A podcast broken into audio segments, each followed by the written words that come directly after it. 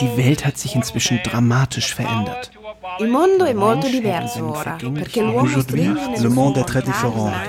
El mundo es muy diferente ahora, porque el ser humano tiene di poder para abolir e toda de perché le stesse condizioni rivoluzionarie per le quali 2,56 Quadratmeter. Aus dem Leben einer Dolmetscherin.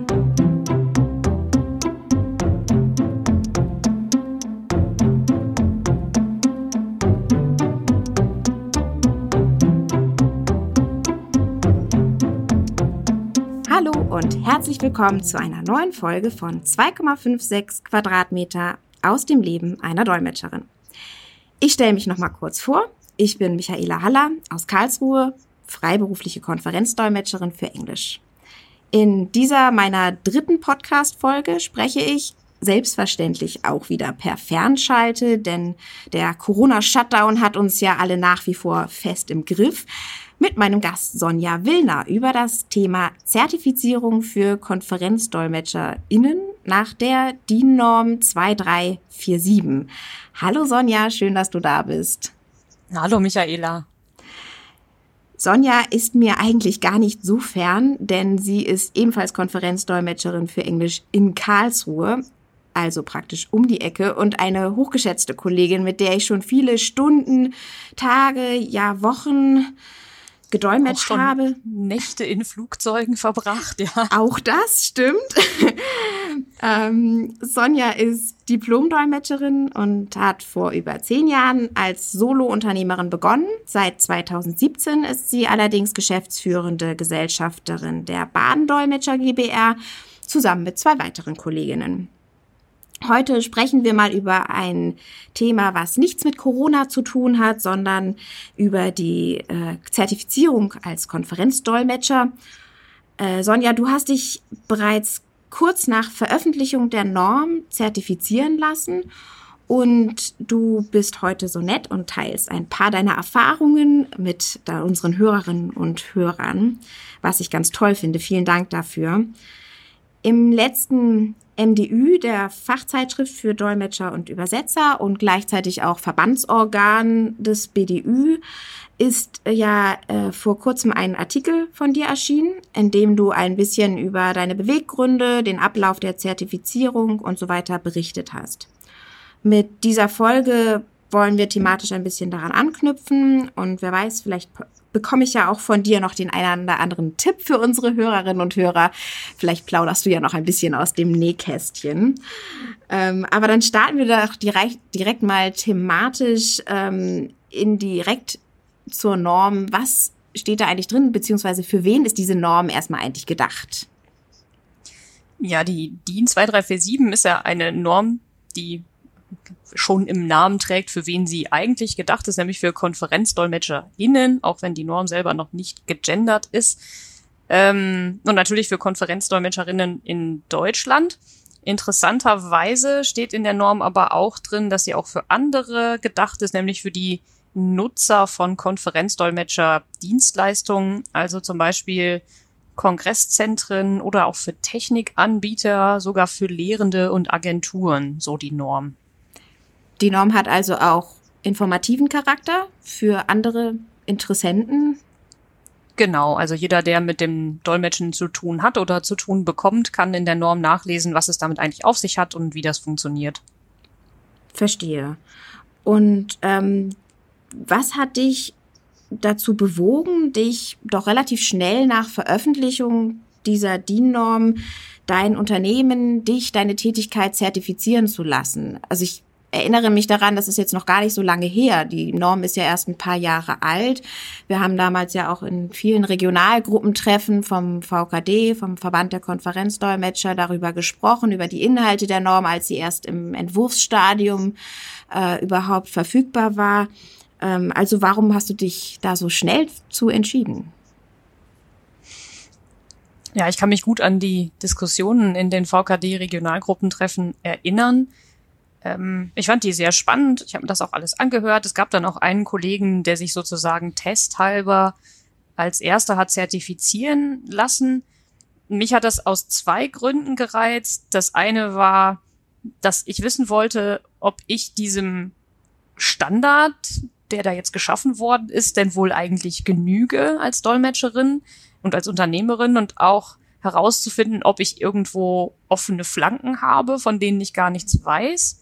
Der andere Grund war, dass ich mich mit so vielen Mitteln wie möglich von der Masse abheben wollte, denn Konferenzdolmetscherin für Englisch um die 30 trägt Anzug und Brille und hat eine schicke Webseite. Ich meine, davon gab es halt relativ viele und da war mir eigentlich das ganz recht als Mittel, um vielleicht noch ein bisschen aus der Masse hervorzustechen. Das heißt, du hast es auch offen dann kommuniziert nach draußen für deine Kunden, als es dann soweit war und hast gesagt, hallo, hier bin ich, das hebt mich ab von der Masse? Ja, ähm, habe ich tatsächlich gemacht, nicht in dem Umfang, wie ich das wollte oder wie ich das gerne gemacht hätte, weil wir dann relativ kurz nach der Zertifizierung eben die GBR gegründet haben, die Badendolmetscher, und nicht alle von uns zertifiziert waren. Mhm. Ähm, aber ja, soweit das eben dann möglich war. Ja, das heißt, du hast äh, dann ja auch, das bringt mich gleich zu der nächsten äh, Frage eigentlich schon, äh, für die GBR. Mittlerweile seid ihr aber auch in der GBR zertifiziert, oder? Genau, inzwischen sind alle Gesellschafterinnen der GBR DIN-zertifizierte Konferenzdolmetscherinnen nach DIN 2347. Das heißt, ihr seid alle einzeln zertifiziert, und könnt deswegen in der GBR auch das bewerben, aber ähm, ihr habt jetzt nicht die GBR an sich zertifizieren lassen, oder verstehe ich das richtig? Genau, also die DIN 2347 ist eine Norm für Einzelpersonen. Das heißt, wir können gar nicht die GBR als Personengesellschaft zertifizieren lassen, sondern es können sich immer nur einzelne Personen zertifizieren lassen. Und bei zwei von, also wenn nur zwei von drei Gesellschafterinnen zertifiziert sind, kann man natürlich nicht auf die Webseite schreiben, wir sind dienstzertifiziert. Das wäre ja irreführend. Es sind mhm. ja am Anfang nur zwei von drei gewesen. Aber jetzt sind wir es alle. Jetzt kann man es auch bewerben. Wenn du sagst, es sind Einzelpersonen, die zertifiziert sind, das heißt dann aber auch im Umkehrschluss, dass die große ich nenne sie jetzt mal Umtüteragentur, ähm, die Dolmetscher vermittelt in alle, in allen Sprachen, in allen Fachgebieten, dass die sich auch nicht danach zertifizieren lassen können, richtig? Genau, die können sich danach nicht zertifizieren lassen, wenn man Sprachdienstleister ist, also Agentur in welcher Größe auch immer, dann äh, ist das ein Ausschlusskriterium für die Zertifizierung nach DIN 2347 das ist ja auch eine interessante Info äh, für alle, die vielleicht an dieser Norm irgendwie ja, Interesse haben, sich zertifizieren zu lassen. Aber ich denke, wir kommen später nochmal in unserem Gespräch auch auf die Vorteile ähm, von der Zertifizierung für, für EinzeldolmetscherInnen. Denken wir nochmal ein paar Jahre zurück. Wie hast du dich damals denn auf dieses erste Audit, was da dann stattfindet, äh, vorbereitet? Du wolltest ja wissen, wie, ob deine also dein Unternehmen dem genügt. Hast du dich irgendwie, hast du dich überhaupt vorbereitet? ich habe das aus dem Stand gemacht.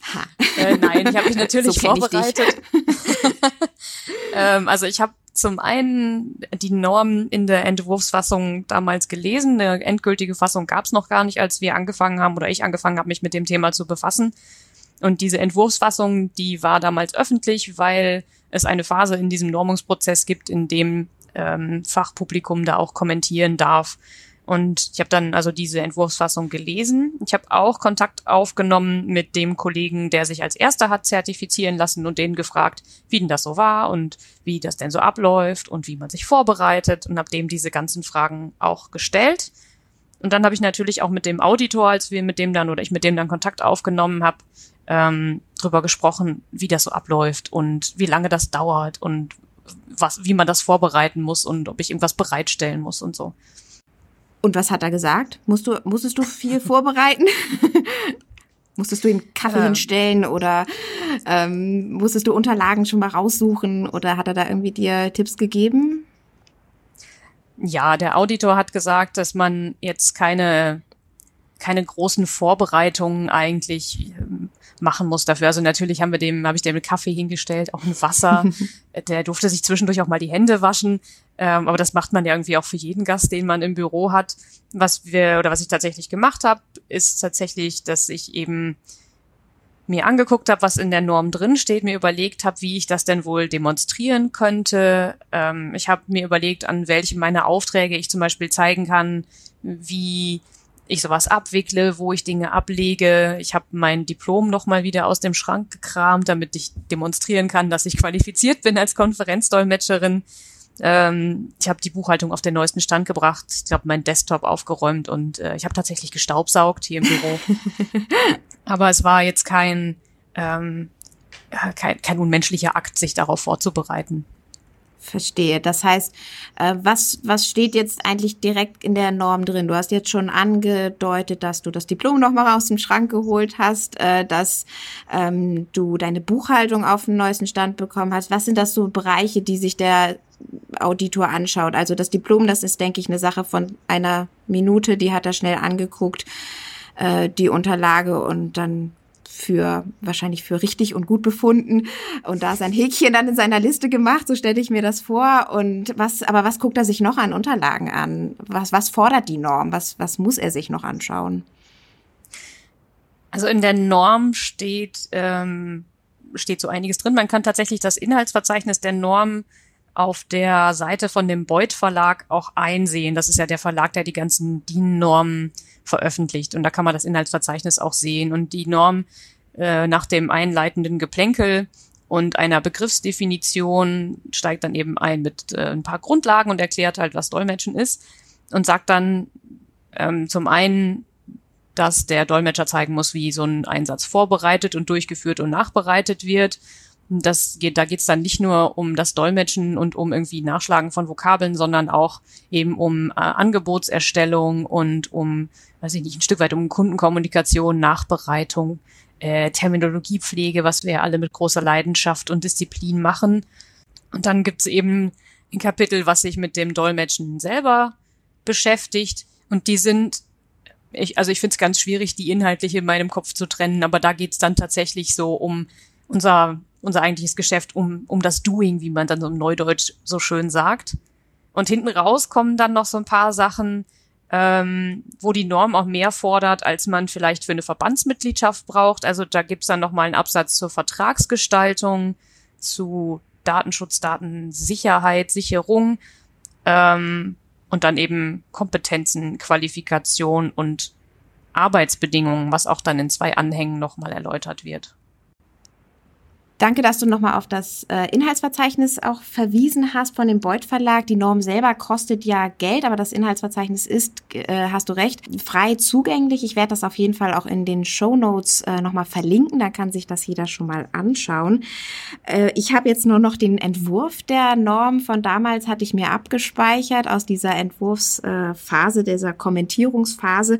Und da standen jetzt noch so schöne Dinge drin wie äh, die Konstitution des Dolmetschers oder oder psychisch-physische Voraussetzungen, kommunikative Kompetenzen. Hast du da eine Idee, wie weist man so etwas nach? Also wie viele Liegestützen äh, muss ich machen, um meine Konstitution nachzuweisen? Ähm, da stehen tatsächlich kuriose Dinge drin. Die Norm selber ist auch gar nicht so textreich, wie man das vielleicht meint, wenn man sie noch nie gelesen hat. Und die Kriterien, nach denen der Auditor prüft, die hat er auf der Basis dieser Norm entwickelt. Die sind dann auch noch mal ein bisschen verständlicher formuliert als die Norm selber. Solche Dinge wie Konstitution, also der hat uns keine Liegestütze machen lassen. Mhm. Ähm, ich vermute mal, dass er sich dann seine Dolmetscher anguckt. Und ich glaube, wer in unserem Beruf unterwegs ist, der ist viel zu viel in Hektik, um irgendwie äh, unfit zu werden. Ja, das Und stimmt. Äh, das sehe ich ein. Wir sind alle sehr, ja. äh, sehr aktiv. Äh, das, das stimmt. Der permanente Dauerlauf durch irgendwelche Bahnhofshallen in der Hauptsaison, der hält einen natürlich auf hohen fit. Schuhen auch gerne Auf mal. Hohen Schuhen, immer. Was hatte ich noch gesagt? Genau, kommunikative Kompetenzen. Davon geht er vielleicht auch einfach aus wenn ich äh, an, normal mit Kunden kommunizieren kann oder das Diplom habe, dass ich kommunikative Kompetenzen habe? Oder ist das nochmal gesondert Thema gewesen zum Beispiel? Also ich kann mich bei den kommunikativen Kompetenzen nicht daran erinnern, dass er danach explizit gefragt hätte. Ich vermute mal, dass er das ähm, in diesem Audit, was ja so äh, drei oder vier Stunden auch dauert, auch merkt, ob man kommunikative Kompetenzen hat oder nicht. Er hat tatsächlich gefragt zu den interkulturellen Kompetenzen, die da auch drin stehen. Und da das also mir ging es oft so, dass er dann Sachen abfragt und man so denkt, hä, irgendwie voll offensichtlich und erstmal überlegen muss, wo im Arbeitsalltag man das macht oder wie man das demonstrieren kann. Dann kann man halt sagen, ja, äh, ich habe im Studium natürlich ähm, da auch Dinge belegt zu interkultureller Kommunikation oder man kann auch darauf hinweisen, dass man natürlich gelegentlich auch im, in dem Ausland ist, für das man dolmetscht und dass man äh, über Konsum von Medien aus den Zielländern darüber informiert ist, worüber die Leute sprechen und wie die sprechen und so weiter und so weiter. Wir sind jetzt schon fast irgendwie in diesen ganzen, in den Bereich Ablauf auch ein bisschen ge gesprungen. Mhm. Ähm, eine Sache wollte ich aber vorher, bevor wir uns wirklich da reinstürzen, wie das eigentlich jetzt ist, wenn der Auditor dann drei, vier Stunden in meinem Büro sitzt. Würdest du empfehlen, die Norm sich vorher zu kaufen? Ich glaube, die kostet so um die 70, 80 Euro. Ist das eine Investition, die sich lohnt? Jein. ähm, ja, also man muss sie sich nicht kaufen ich glaube, wenn man vorher mal mit einem Kollegen spricht, der schon zertifiziert ist und auch äh, mit dem Auditor mal telefoniert vorher, dass man durchaus auch ohne die Norm zu besitzen in der Lage ist, ähm, dieses Audit zu bestehen. Die kostet alleine, wenn man die solo beim Beuth Verlag kauft, tatsächlich, glaube ich, irgendwie 65, 70 Euro. Man kann die auch im Paket kaufen über den BDÜ Fachverlag mit den anderen dolmetschrelevanten Normen über die Kabinen, äh, Audiosignal und so weiter. Dann kostet die im Bundle, glaube ich, vier oder fünf Normen 153 Euro. Da kann man mal grundsätzlich überlegen, ob man sowas da haben will. Vor allen Dingen, weil man ja manchmal im Angebot drauf referenziert. Unbedingt erforderlich ist es, glaube ich, nicht. Okay, verstehe. Ähm, du hast jetzt die ganze Zeit immer nur von dem einen Auditor äh, gesprochen. Gibt es tatsächlich nur einen, der das macht? Meines Wissens gibt es derzeit in Deutschland nur einen Auditor, der diese Zertifizierung anbietet. Ist natürlich auch kein so riesiger Markt. Stimmt ja, gebe ich, gebe ich recht, wenn es, äh, gebe ich dir recht, wenn es sich um Einzeldolmetscher handelt. Äh, und da kommen wir auch, glaube ich, später nochmal dazu. Also habe ich auf jeden Fall geplant, auch ähm, warum noch so wenig Kollegen äh, auch zertifiziert sind. Äh, das ist wahrscheinlich dann auch eine Sache von Angebot und Nachfrage auf dem Auditormarkt noch eine letzte Frage zum Bereich Vorbereitung. Es gibt ja auch Seminare, die jetzt äh, darauf das so bewerben, dass sie einen vorbereiten auf das Bestehen dieses Audits auf dem Weg zur Zertifizierung. Äh, aus deinen Erzählungen bisher schließe ich, dass das nicht unbedingt nötig ist, sondern dass man das auch ja, im Gespräch mit Kollegen äh, sich einiges rausziehen kann oder im Gespräch mit dem Auditor im Vorfeld. Ist natürlich jetzt eine Auskunft ohne Gewehr. Nicht, dass hinterher jemand sagt, ich habe mich nicht in so ein Seminar angemeldet und jetzt bin ich durchgefallen und jetzt äh, komme ich und steche deine Autoreifen ein. Ähm, also das der, bestimmt nicht. der hoffentlich nicht. Das ist ja meine Adresse auch Gott sei Dank nicht gesagt. Nein, äh, ich nein. gar kein Auto. Also nein, eben genau, das wäre jetzt mein nächster. Einwand gewesen. Meines Wissens bist du doch die Zugfahrerin. genau. Nein, also der Auditor selbst schreibt auch auf seiner Seite und hat das auch immer gesagt, wenn man sein Unternehmen oder sein Geschäft einigermaßen organisiert betreibt, qualifiziert ist, seine Daten irgendwie systematisch ablegt, ähm, dann, dann hat man da eigentlich auch gute Chancen, das Audit zu bestehen. Und ähm, es gibt auf der Webseite von dem Auditor tatsächlich auch eine Liste von zertifizierten Kollegen, nach 2347, also von denen, die die Veröffentlichung, natürlich, die der Veröffentlichung zugestimmt haben, mit denen kann man ja auch vorher mal sprechen. Die sind alle nett. Ähm, Wie du und, auch. Ähm, ja. danke, danke. äh, da stehen außer mir auch tatsächlich andere Leute drauf. War jetzt kein reines Eigenlob. ähm, ja, und es gibt wenn man sich dann immer noch unsicher ist, auch die Möglichkeit, mit dem Auditor so ein Voraudit zu machen. Das bietet er an, also ein Vorgespräch, in dem er prüft, ob man schon Zertifizierungsreife hat. Das habe ich jetzt selber nicht in Anspruch genommen, aber das wäre auch noch eine Möglichkeit, wenn man sich jetzt so ganz unsicher ist, ähm, da nochmal eine, eine Einschätzung zu bekommen. Das ist äh, ein sehr guter Tipp, glaube ich, für viele, die sich vielleicht unsicher sind, ob sie äh, sonst zu viel nacharbeiten müssen hinterher, wenn es dann doch nicht ganz geklappt hat. Und diese Website können wir ja auch vielleicht oder kann ich ja dann vielleicht auch noch in die Show Notes äh, setzen. Dann kann, äh, können alle Interessierten schon mal einen Blick darauf werfen. Okay, dann haben wir jetzt den Auditor kontaktiert. Wir haben vielleicht ein Vorgespräch mit ihm gemacht. Wir sind der Meinung, okay, unser Unternehmen ist jetzt zertifizierungsreif. Ein sehr schöner Begriff, der kommt gleich in meine Wortschatulle. ähm, und genau, wir haben jetzt auch schon ein, darüber ein bisschen gesprochen, was der Auditor alles so sehen will. Er will vor allem Unterlagen sehen. Er will sich wahrscheinlich auch einfach mit uns ein bisschen unterhalten über unseren Beruf, über unsere Arbeitsabläufe, nehme ich an du sagtest, drei bis vier Stunden dauert es. Das heißt, er kommt auch wirklich zu mir, er muss in mein Büro kommen äh, und da dann alles mit mir durchgehen. Genau. Ähm, er schreibt selber, ähm, er prüft die Leistung da, wo sie erbracht wird. Also er kann natürlich nicht mit in die Kabinen, aber zumindest ja. die Büroabläufe, die schaut er sich dann da an, wo wir arbeiten, im Büro, in dem wir unseren Sitz haben. Ähm, das heißt, wenn die Kollegen, wenn man im Homeoffice arbeitet, dann kommt er halt auch einfach ins Homeoffice. Das muss man dann eben in Kauf nehmen. Ja, also das erste Audit ist auch tatsächlich hier bei mir im Homeoffice gelaufen, in dem ich jetzt auch wieder dank Corona sitze. Und Wie wir äh, alle. Der, genau, der kommt dann halt in die Wohnung und er ist sich auch dessen bewusst, dass er da in einem privaten Bereich unterwegs ist. Er hat auch schon immer wieder gesagt, es macht auch nichts, wenn im Nebenzimmer Kinder spielen oder wenn man einen Hund hat. Mhm. ähm, und man muss auch nicht extra putzen für ihn, sagt er. Also auch wenn ich gestaubsaugt habe, das ist keine Voraussetzung, um das Audit zu bestehen. Okay, das nehmen wir auch in den Disclaimer mit auf, äh, dass du nicht vorher putzen musst, alles klar. Du bist ja jetzt schon zweimal zertifiziert worden. Einmal äh, schon vor einigen Jahren. Äh, und erzähl mal, du hattest, hattest du beim Audit schon das Gefühl, das läuft gut, du hast auf alles irgendwie eine Antwort? Oder ähm, hast du auch bemerkt, da, ah, da gibt es irgendwie Bereiche, die hattest du vielleicht nicht auf dem Schirm? Hatte der Auditor irgendwas zu bemängeln? Kann ich mir gar nicht vorstellen, aber. also ähm, es gibt ganz, also es gab natürlich Bereiche, in, die ich quasi aus dem Stand sozusagen abdecken konnte, wenn der dann fragt, so ja, und wie wickelst du jetzt so einen, oder wie wickeln Sie, der hat mich natürlich gesiezt, ähm, wie wickeln Sie jetzt so einen Auftrag ab, wenn da jetzt jemand anruft, ähm, was passiert denn dann? Und dann zeigt man ja hier Anruf, dann E-Mail und so weiter und so weiter.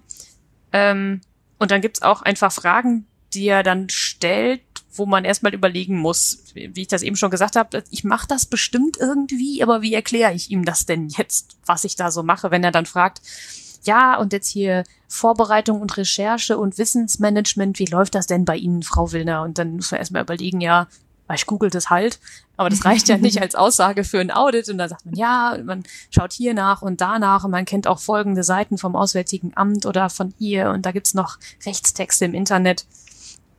Und manche Sachen hat er auch gefunden, die ich einfach überhaupt nicht auf dem Schirm hatte, bei denen mhm. ich dann aber auch froh bin, dass er die dann findet, weil ich die dann ja beheben kann und äh, eben keine offene Flanke mehr habe. Ja, Stichwort äh, einfach unternehmens ja interner Nutzen auch äh, für dich dann einfach zu sehen, welches, wie läuft mein Unternehmen, wo sind Lücken, die ich nicht be mhm. man wird ja auch betriebsblind manchmal nach einer Zeit äh, und was hat er denn gefunden. Magst du das uns erzählen? Du hast sie ja mittlerweile ja, ja, sicher, sicher behoben, die, äh, die Mängel. Längst, längst. Das ist alles, jetzt alles total super hier. Ähm, nein, also er hat ähm, ein Wort in den Mund genommen, das ich in dem Kontext sicher nicht erwartet hatte, das Wort Brandabschnitt. Ihm ist nämlich aufgefallen, dass sowohl Ach. mein Laptop, mit dem ich arbeite, als auch mein NAS, auf das die Backups gemacht wurden damals, sich im selben Raum unserer Wohnung befinden, nämlich im Arbeitszimmer. Und sollte jetzt hm. im Arbeitszimmer, Gott bewahre, ein Brand ausbrechen, dann wäre halt mein Unternehmen einfach äh, weg. Und das ist tatsächlich ein Zustand, den ich dann auch sehr schnell behoben habe, weil er natürlich völlig recht hat. Das wäre das absolute Armageddon, wenn das passieren würde.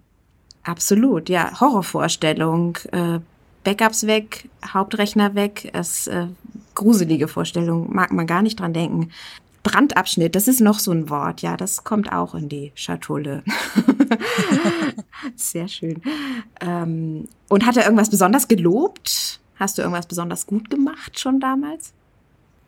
Ja, der hat sich halt gefreut, wie schön ich das mit der Verwahrung von geheimen Unterlagen hier im Büro gehandhabt habe. Ähm, das ist ja ein Büro, in das natürlich auch die anderen Menschen hineinlaufen können, die in dieser Wohnung noch leben, außer mir.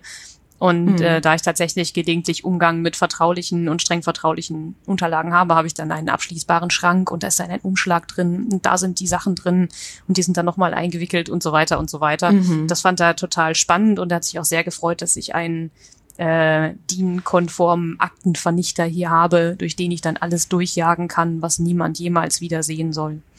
Oh, guter Hinweis. Ja, es gibt ja verschiedene Stufen, glaube ich. Äh, ne, manche machen nur Papierstreifen, die man alle schön wieder zusammenkleben kann und manche sind dann äh, machen kleine kleine Partikel daraus. Ja, ja, ich habe äh, ich habe auch so einen, der macht ganz kleine Mikropartikel. Das ist äh, ist eine feine Sache. mhm. Ja, im wahrsten Sinne des Wortes, ne? Ja, es Pun intended. okay, dann äh, noch mal jetzt zu den zu der Zeit nach der Zertifizierung. Also er ist jetzt fertig nach drei, vier Stunden. Man ist etwas erschöpft, man hat Unterlagen rausgesucht, äh, man hat das Gefühl, okay, das lief ganz gut.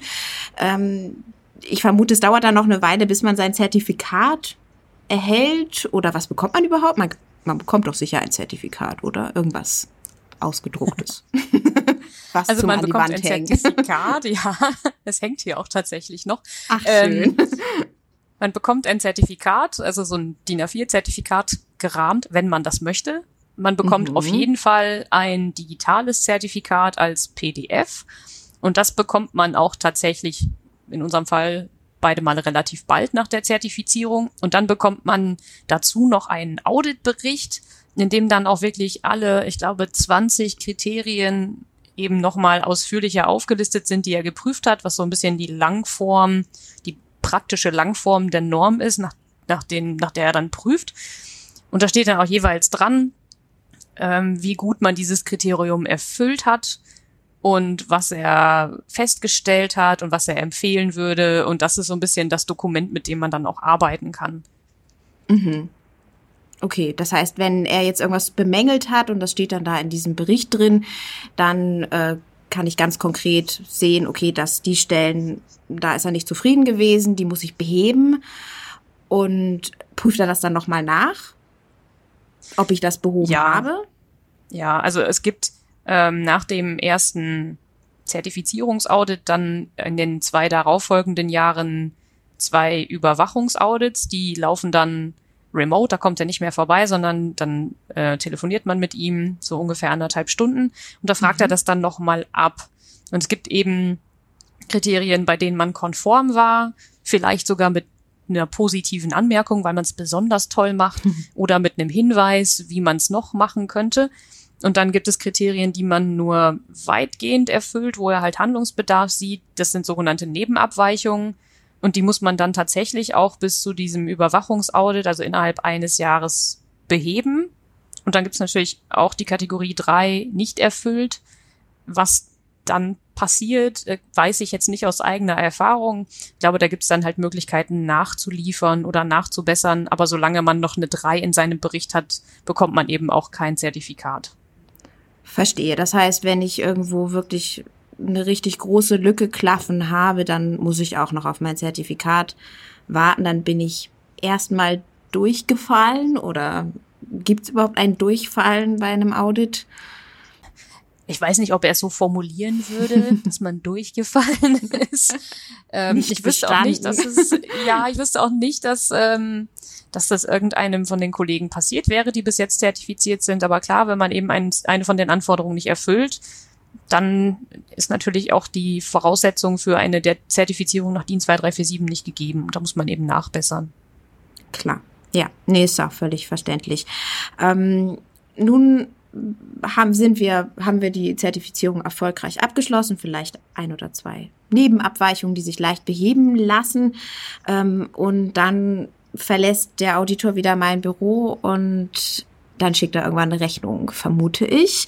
Äh, was kostet mich die Zertifizierung? Das hängt von verschiedenen Faktoren ab.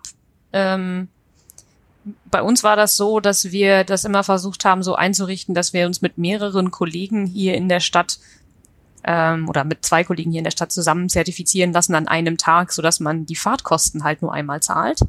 Ach, das ist also vielleicht okay. auch eine Idee für Kollegen, die drüber nachdenken, hm. ob es nicht noch jemanden in der Nähe gibt, der sich zertifizieren lassen möchte, weil man ja zwei Audits an einem Tag unterbringen kann.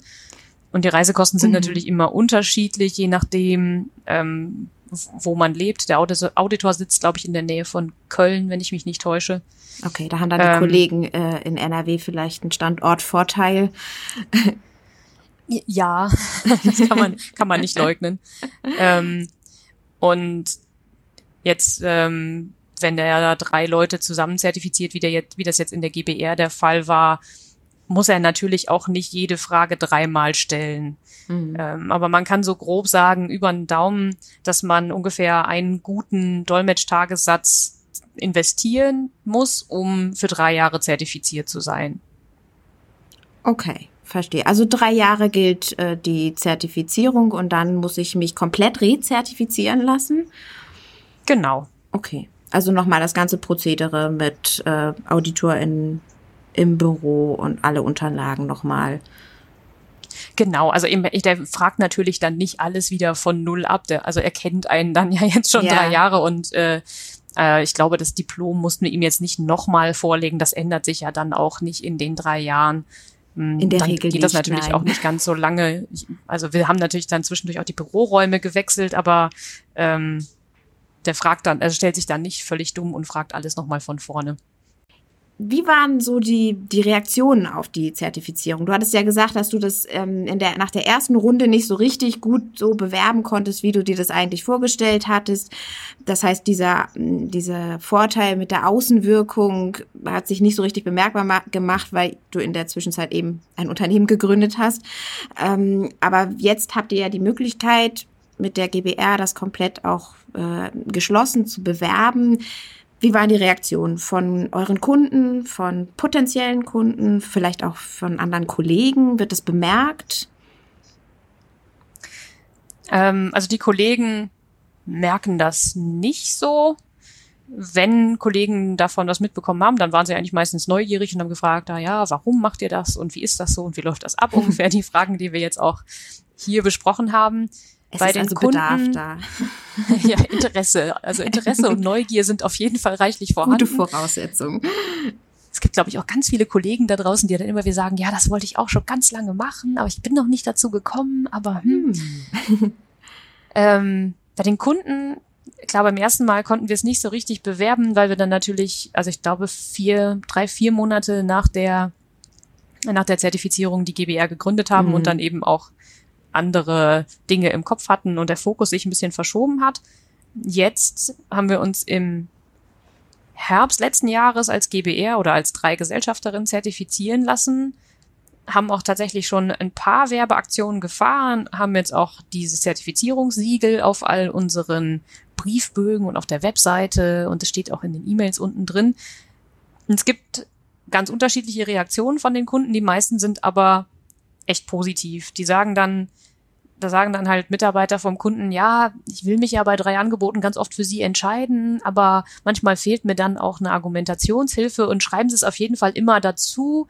Dann kann ich nochmal begründen, warum wir sie nehmen sollen und nicht jemand anderen. Und das mhm. fand ich eigentlich schon ganz spannend, dass das eventuell dann als äh, Ausrede in Anführungsstrichen dienen kann, warum man sich jetzt für dieses Angebot entscheiden kann, für das man sich gerne entscheiden würde. Ich vermute auch, dass es von Branche zu Branche vielleicht auch unterschiedlich ist, dass manche Branchen sind ja auch sehr, sag ich mal, Normen fixiert. Also äh, da zählen Normen ganz viel, so im technischen Bereich ja auch, ähm, dass das vielleicht bei solchen Kunden dann auch noch besser ankommt, wenn man sagen kann, okay, wir sind auch alle nach DIN zertifiziert, das macht dann noch was her, vermute ich, oder? Ja, ähm, klar, die Branchen, äh, die Kunden mehr so aus den technischen Branchen, die sind dann natürlich, ich sag mal, DIN-affiner. Mhm. Und Das ist auch schöner die, als mein Ausdruck. auch die, äh, ich sag mal, die öffentliche Hand findet das immer toll, wenn es irgendwas Handfestes gibt, dass sie noch in Anforderungen reinschreiben können, um irgendwie zwischen mehreren Angeboten entscheiden zu können. Und ich meine, andere Branchen wie jetzt, weiß ich nicht, eine Werbebranche oder Juristen, denen ist das ähm, nicht egal, aber die, ich glaube, denen fällt das gar nicht so auf, dass da irgendwo so ein DIN-Siegel drauf ist. Hm. Hast du eine Idee, warum, sagen wir mal, noch so wenig Kollegen, wenige Kollegen zertifiziert sind nach dieser Norm? Also ich sagte, sie ist noch recht jung, aber ein paar Jahre gibt es sie jetzt ja schon durchaus. Ähm, hast du da eine, eine Vorstellung, warum das so ist? Sind das die Kosten, die abschreckend sind? Ist das der, der vielleicht fehlende oder vermutete fehlende Nutzen? Woran liegt das? Da müsste man jetzt wahrscheinlich die Kollegen fragen, die nicht zertifiziert sind. Die habe ich jetzt aber leider gerade nicht in der Leitung. also sag ich mal so, ich bin noch nicht zertifiziert. Ähm, es steht auch auf meiner langen immer schon mal machen Liste, ähm, die ich jetzt vielleicht dank Corona, da haben wir es jetzt doch noch mal ähm, langsam abarbeiten kann. Aber ich muss sagen, ich hatte es bisher einfach auch immer nicht so richtig auf dem Schirm. Ähm, aber vielleicht hast du noch andere Ideen. Ja, ich kann da auch nur spekulieren. Ich höre von vielen Kollegen, dass sie sagen, ja, das wollte ich auch schon, schon immer mal machen, aber da müsste ich mich ja vorbereiten und dafür muss ich dann nochmal, ich wollte auch immer schon mal, keine Ahnung, die Buchhaltung optimieren oder meine Glossare mal pflegen, das müsste ich ja dann vorher machen. Ähm, also wie gesagt, ich, Mhm. ich glaube, bei den Kollegen, die auf einem professionellen Niveau Konferenzen organisieren und dolmetschen gehen, nicht, dass das immens viel Vorbereitung erfordert, sich zertifizieren zu lassen. Ich mag mich da auch täuschen bei dem einen oder der anderen. Ähm, aber ich glaube, das ist so ein Grund, warum Menschen das vor sich herschieben, weil sie glauben, dass sie nicht bereit sind. Und klar, so richtig bekannt ist dieses DIN-Siegel oder diese DIN-Zertifizierungsmöglichkeit, glaube ich, nach wie vor weder bei Kunden noch bei Kollegen so richtig. Hm. Und hast du eine Idee, wie, wie kann man das ändern? Also ich denke, wir machen heute, gehen wir schon einen wichtigen Schritt und auch mit deinem Artikel im MDÜ hast du ja auch nochmal so den, das Augenmerk so ein bisschen darauf äh, gestoßen, dass es das überhaupt gibt. Ähm, hast du eine Idee, wie man das sonst noch weiter, ist es erwünscht? Würdest du dir das wünschen, dass noch mehr Kollegen auch zertifiziert sind? Oder findest du das eigentlich ganz gut, dass es so ein bisschen auch ein Alleinstellungsmerkmal ist? Das ist so ein, äh, eine schwierige Frage, die auch ähm, viel diskutiert worden ist, ja schon im Vorfeld der, der Erstellung dieser Norm oder in der, äh, in der Entwurfsphase heißt das so.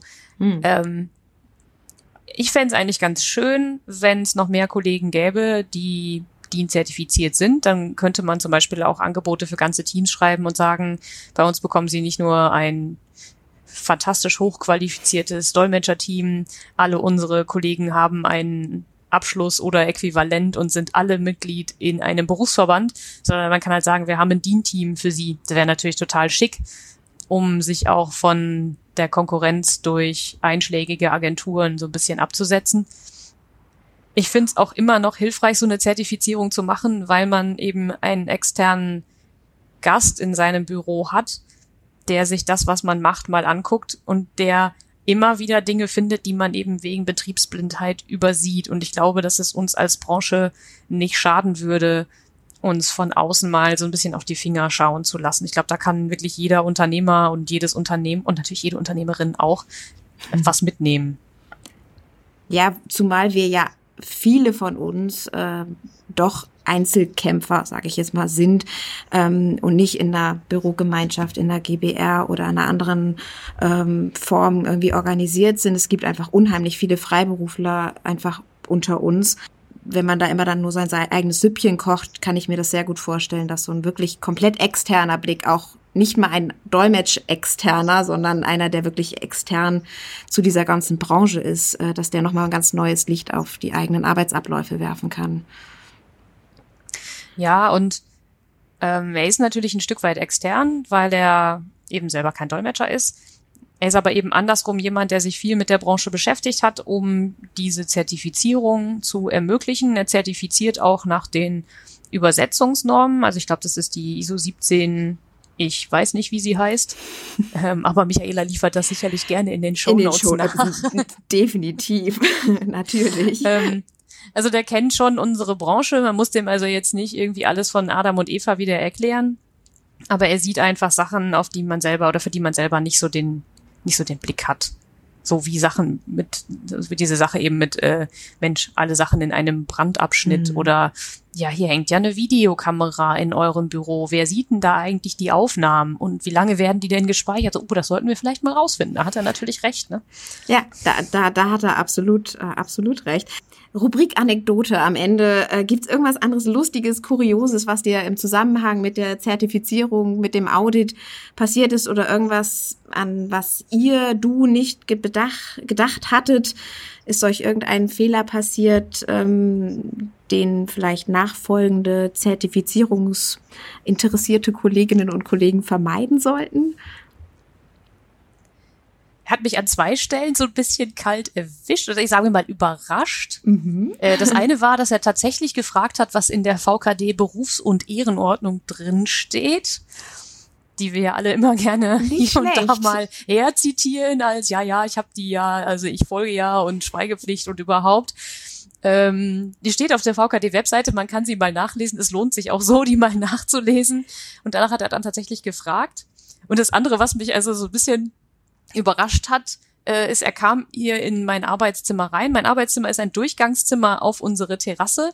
Und ich hatte ihn gerade kennengelernt und kaum fertig begrüßt. Da war er schon im Arbeitszimmer drin und auch aus dem Arbeitszimmer wieder draußen und stand auf der Terrasse und habe überlegt, was macht der denn da jetzt? Und dann hat er sich ganz interessiert unsere Terrassentür angeschaut und mal geguckt, wie die denn festgemacht ist und ob die denn wohl einbruchsicher ist noch ein Wort, mit dem ich nicht gerechnet hatte in dem wow. Outfit. Wow, okay, das äh, ist tatsächlich recht überraschend. ähm, kein, kein höflicher Gast, der einfach erstmal interessiert stehen bleibt, sondern einer, der gleich durchmarschiert und mal guckt, ob die Tür einbruchsicher ist. Das hat man tatsächlich eher selten im Büro. Äh, Gebe ich dir recht. Er ist aber sehr sonst schön. sehr, sehr rücksichtsvoll und ein okay. netter Gast. Also er hat Alles sich klar. ansonsten sehr anständig benommen. Nicht, dass jetzt der Eindruck entsteht, er würde hier wie die Axt im Walde durchrauschen. äh, es war sonst äh, tatsächlich sehr angenehm im Umgang. Das ist schön. Ja, das habe ich aber tatsächlich von allen gehört, die sich mit ihm ja zu tun hatten dass es ein sehr angenehmer und freundlicher Mensch ist, der ähm, der einen, wie du, glaube ich, auch in deinem Artikel geschrieben hast, äh, einen nicht in die Falle locken möchte, sondern genau. offen ist und äh, interessiert und wohlwollend dieses Audit ja. macht. Er, er fragt manchmal eine Frage und man überlegt, wo will er denn jetzt hin? Und wenn man den Weg nicht direkt findet, dann formuliert er sie um. Also er versucht tatsächlich nicht, uns irgendwie in die Falle zu locken, sondern er, ist, er hat immer so dieses Grundvertrauen, dass wir das schon sicher alles machen und bestimmt irgendwo stehen haben und dass er nur richtig fragen muss, damit wir auch wissen, worauf er hinaus will. Und äh, deswegen kann ich eigentlich auch nur sagen, äh, nur Mut, traut euch, es ist nicht schlimm. Das ist ein wunderbares Schlusswort, liebe Sonja damit beschließen wir dann diese heutige Folge. Ich danke dir, dass du dir die Zeit genommen hast, von deinen Erfahrungen berichtet hast, von den äh, kleineren Patzern und auch von den Dingen, die gut gelaufen sind. Und vielleicht hat ja tatsächlich der ein oder andere draußen äh, beschlossen, die ähm, Zeit, die wir vielleicht jetzt nicht im Überfluss haben, aber doch ein bisschen mehr zur Verfügung haben davon, sich auf eine mögliche Zertifizierung vorzubereiten und das dann in Angriff zu nehmen, wenn wieder ein bisschen Normalität eingekehrt ist. Und ja, vielleicht konnten wir in dieser Folge ja auch bei dem einen oder anderen ein paar Bedenken ausräumen, ob das jetzt machbar oder zu schaffen ist. Ich hoffe es auf jeden Fall. Also ich bin auf jeden Fall um viele äh, Informationen und Gedanken reicher und werde mir das jetzt wirklich mal ein bisschen weiter nach oben in die To-Do-Liste schreiben. Ich freue mich äh, auf eure Kommentare, ähm, Ergänzungen, Kritik äh, zu dieser neuen Folge. Am einfachsten landen die bei mir übrigens immer noch über den Podcast Twitter-Account äh, at 2,56, zwei als Zahl, Komma als Wort, 56 dann wieder als Zahlen. Per Mail geht natürlich auch 2,56 at web.de. Also dann möchte ich auch an nochmal auf die Show Notes hinweisen. Da haben wir jetzt ein paar Sachen im Laufe der Folge erwähnt. Die werden da alle drin auftauchen. Und ja, danke, danke, liebe Sonja, dass du dir die Zeit genommen hast. Es war ganz toll. Es war mir ein Vergnügen. Schön. Das freut mich sehr. Ähm, und alle da draußen, haltet durch, ähm, tut Dinge, die euch gut tun, seid kreativ, bleibt zu Hause und vor allem bleibt gesund. Bis zum nächsten Mal. Tschüss.